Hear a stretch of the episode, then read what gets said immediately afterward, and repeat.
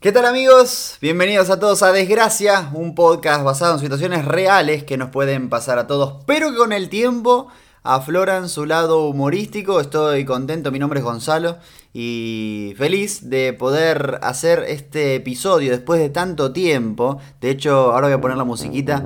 Ahí está la musiquita. Extrañaba esta musiquita de los podcasts. Eh, este es el episodio 15. Episodio 15 y quería hacer el, episodio, el último episodio de este 2020. A lo mejor lo estás escuchando en cualquier otro año. Pero mm, quería hacer este último episodio tan especial para mí y realmente, sin, sin mentir, eh, lo estoy haciendo en parte porque tenía ganas de hacerlo, pero creo que en un 50% por la cantidad de, mensajes de amigos, de conocidos eh, o de personas que me decían, ¿cuándo haces otro episodio? ¿Cuándo haces otro episodio? Queremos escuchar otro episodio.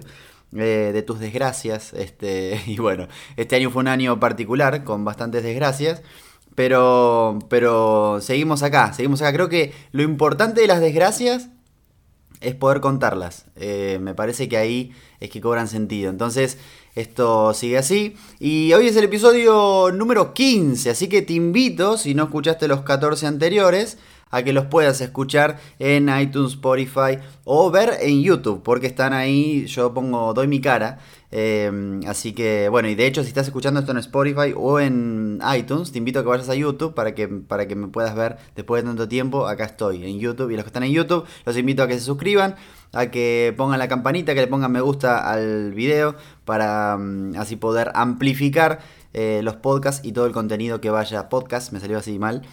Podcast para poder amplificar todo lo que vaya haciendo, ya sea podcast o lo que sea. Este, y lo dije mil veces, podcast. Así que ahí estamos. Bueno, em, por otra parte, extrañaba esto de poder estar hablando y saber que me estás escuchando en algún lado, en un carro, en un auto, en una habitación, estás solo, estás acompañado. Bueno, me fascina em, que hayas separado este tiempo para escucharme y eh, que dijiste, bueno, en este momento de mi vida, en esta etapa, en este día, voy a dedicarle unos minutos a este joven eh, argentino que cuenta sus desgracias. Te cuento que, mm, que, el 30 de julio del año 2020 tuve un accidente súper fuerte, un accidente que casi me quita la vida, lo conté varias veces, pero quería contarlo igual un poquito.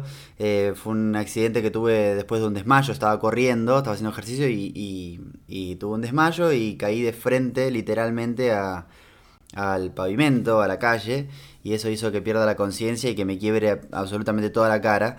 Y ahí, bueno, aprendiendo mucho porque después, después de tres horas de inconsciencia, me despierto en la sala de emergencia de un hospital eh, con toda la cara rota. Eh, más cara rota que, que, nunca. Y bueno, ahí fue que empecé a aprender a otro tipo de cosas, aprender a, vivir de otra manera.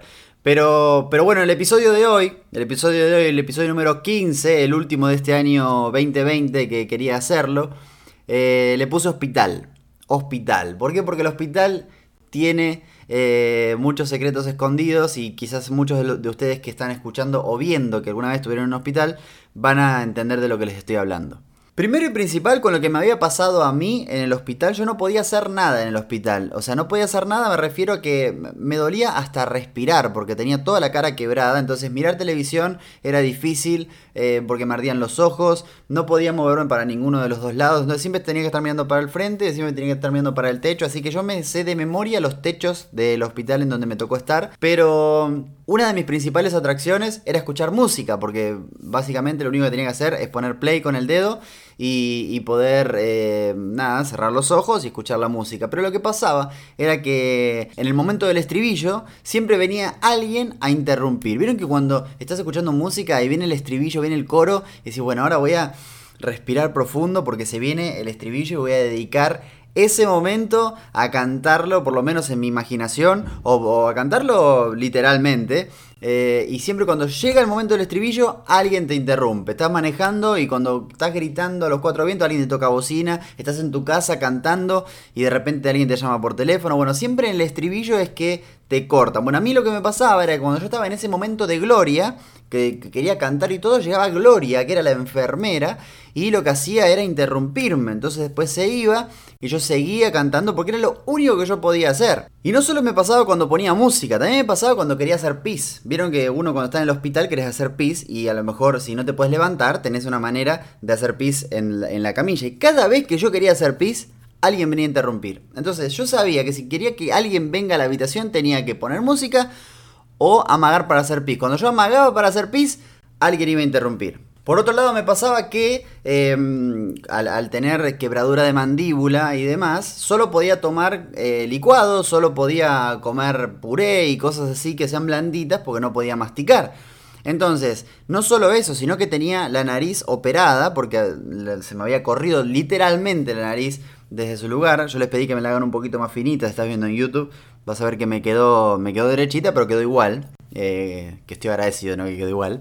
Eh, pero interesante que al tener los tapones, cuando te operan la nariz, no sé si alguno de ustedes le operan la nariz, seguramente alguno de los que está escuchando tiene la nariz operada te, colocan unos, como unos tapones para mantener la nariz derecha y después te, colocan algo encima de la nariz para mantenerla firme. Y lo que me pasaba era que yo no sentía el gusto de la comida. Entonces, para mí, que era una de las pocas cosas que hacía, que era escuchar música, mirar el techo y comer, eh, no podía sentir el gusto de la comida, entonces sentía que era injusto eh, y me traían la comida, yo siempre pedía más y, la, y las enfermeras se, sentían como raras, decían, ¿cómo que alguien pide más comida acá en este hospital? Yo no sabía por qué se, les pasaba eso, pero claro, al, al, tercer cuarto día en el hospital, me sacan los tapones y llega el momento de la comida y yo digo, bueno, ahora voy a disfrutar de la comida tanto que lo he esperado ahora vamos a comer. Y cuando probé esa comida, esa comida era asquerosa, era asquerosa. Había sopas que estaban hechas con mala gana y eh, que tenían gusto asqueroso. Eh, después me daban una gelatina, gelatina de naranja me daban, eh, que para mí era riquísima con los tapones de la nariz. Y cuando me sacaron los tapones la probé y era un asco, era vomitivo. Así que un poco más pido los tapones de nuevo. Le digo, dame los tapones otra vez porque quiero seguir comiendo. Pero esto es, esto es incomible. Y entre todas las cosas, imagínense, yo estoy en Estados Unidos y, estaba bastante inconsciente y me costaba hablar y demás. Y acá me hablaban todo en inglés, todo en inglés. Entonces eh, era difícil hacerse entender porque em, había ciertas cosas, ciertos dolores que ni yo sé cómo decirlo en, en español. Entonces imagínense en inglés, contar en inglés lo que me estaba pasando. Y venía sufriendo y sufriendo porque hablaban todos en inglés, todos en inglés, hasta que de repente en un momento hablaba con un doctor, que era un doctor bastante importante dentro de la, cantidad de doctores que estuvieron conmigo, eh, y hablaba, ahora yo quería hacerme entender, y de repente él me está hablando todo en inglés y de repente me dice, hey, tú eres argentino, yo soy cubano, hey, Messi, hey, Maradona, hey. Y de repente empezó a hablarme en español y yo digo, al fin, un poquito de agua en el desierto, entonces le pude explicar un montón de cosas que antes no podía aplicarle. Pero dentro de todo el equipo del hospital, que yo veía qué hacía cada uno, yo sabía quién limpiaba los baños, quién traía la comida, quién me iba a trasladar. Bueno, yo, yo conocía todos los movimientos del hospital, sabía los horarios que me iban a venir a ver, todas las mañanas venían a presentarme la nueva enfermera, porque todos los días tenía una enfermera distinta. Entonces a las 7 AM eh, prendían la luz, me, saludaban, me presentaban a la nueva enfermera y demás. Pero dentro de toda la familia de doctores y todos los que trabajaban en el hospital, yo había identificado uno que era torpe, pero torpe con ganas, torpe en serio. Vienen que en esos grupos grandes siempre hay uno que es torpe, que, que se tropieza, que se cae, que se le caen las cosas. Bueno. Yo tenía uno que lo había identificado, que era un amor de persona, pero era torpe, el muchacho era torpe, entonces venía, quizás me traía la comida y entre que era poca y líquida se le caía uno de los potecitos de los postres. Y decía, entre que tengo poco, no me dejas comer eh, lo poco que tengo. O me tenían que enchufar la, la, cama, vieron que la cama en algunos hospitales vos podés ir para adelante y para atrás y te vas acomodando. Bueno, él me dejaba mal enchufado. Entonces yo no podía moverme, no podía hacerlo, tenía que volver a llamarlo. Y lo peor era cuando me decían, mira, te vamos a estar trasladando a las 3 de la tarde, así que vos tranquilo, quédate en la camilla, eh, pero van a venir a trasladarte. Bueno, perfecto. Ahora, cuando yo veía que llegaba este muchacho a trasladarme, yo digo, vamos a romper todo el hospital. Vamos a romper todo el hospital, porque no hay, no hay chance de que, de que llegue vivo, llegue bien al otro lugar. Porque imagínense, yo estaba en, un piso, creo que piso 3, piso 4, y teníamos que ir a otros pisos, eh, y entonces había ascensores de por medio. Entonces imagínense, salíamos de la habitación y ya salíamos golpeados, ya rompíamos todas las paredes. Yo recuerdo que marcábamos todas las paredes.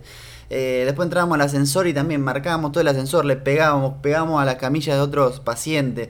Eh, yo me agarraba una planta, me agarraba un matafuego, ¿no? Era, era era impresionante. Tenía, tenía más temor ahí, yendo con el torpe, que con, todo lo que me había pasado con el, con el accidente. Y créanme que a pesar de, reírme de todo esto, fueron, fueron semanas, meses de mucho dolor, mucho dolor. Uno ya está entregado. O sea, me imagino que si alguno me está escuchando que pasó por un accidente o alguna enfermedad, o mismo está pasando ahora, eh, son momentos complicados en donde ya está jugado. Yo ya estaba jugado, ya me ponían anestesia, me sacaban cosas, me ponían cosas. Tengo los pómulos con titanio, eh, me acomodaron la nariz, me acomodaron eh, huesos de los ojos, la mandíbula. Entonces, ya en un momento de decir, ¿qué querés? ¿Qué querés de mí? ¿Querés sacarme el ojo? Sácame el ojo, no importa. O sea, si voy a vivir, sacame el ojo. O sea, ya uno, uno vive, vive jugado. Eh, y lo que pasa es que después con los demás, los demás pacientes, cuando te vas cruzando con otros eh, lisiados como vos, empieza la competencia. Eh, los seres humanos somos tan particulares que hasta en situaciones adversas empezás a competir. Entonces te dicen, ¿y vos qué te pasó? A mí me pasó tal cosa, me caí, me... ah, eso, bueno, nada más. Bueno, no, a mí me pasó eso, yo me quebré un brazo. Entonces venía otro y decía, un brazo nada más. Yo me quebré los dos brazos y las dos piernas. Entonces competíamos con a ver quién estaba peor. Y era patético. El que estaba escuchando esas conversaciones nuestras, les aseguro que era patético. Y me encanta que haya llegado hasta este momento. Es el episodio número 15, como te decía al principio. Eh, y agradezco a todos los que escucharon todos los episodios. Realmente eh, para mí es, espectacular que te tomes el tiempo de, escuchar. Si no los escuchaste eh, por ahora, te invito a que lo puedas hacer cuando termine este. Para nada, para ir siguiendo todos los que, los que fuimos hablando de desgracia. Pero quería aprovechar este último episodio para, para agradecer a toda la gente que, estuvo pendiente de mi accidente, que fue en el 2020. Y, y también para agradecer por la colaboración de tanta gente que ayudó económicamente. Creo que este es mi canal, este es mi, mi lugar y me parecía lo correcto agradecer. Por un momento dije, wow, hay mucha gente que está aprovechando que me iban a hacer la cirugía. Entonces dijeron, poné plata ahora porque es el momento para cambiarle la cara a este muchacho, para mejorarle la cara. Así que les agradezco muchísimo. Eh, estaban todos pagando por mi cirugía, así que algo seguramente me querrían decir. Eh, por supuesto que vi muchísimas más cosas en el hospital, pero no quiero aburrirlos. Las fui contando en distintos lugares eh, y siempre voy a estar contándolo porque es algo que no me voy a olvidar nunca, es algo que me cambió la vida para siempre y es algo que me confirma más lo que me gusta, lo que quiero hacer y por supuesto que voy a seguir haciendo contenido, así que espero que lo hayan disfrutado Recuerden, estás en YouTube, ponele me gusta al video, suscríbete. Y lo que te quiero pedir es que si te gustó, que lo puedas compartir, que compartas en una historia, que me tagues, que digas que bueno, el mejor podcast de mi vida y cosas así que sean bien eh, creíbles para que más gente escuche y para que, bueno, si alguno se quiere reír, lo pueda hacer o a lo mejor quiere, no sé, escuchar a un argentino hablar de sus desgracias, eh, este es el lugar. Así que gracias y nos vemos o escuchamos la próxima. Chau, chau.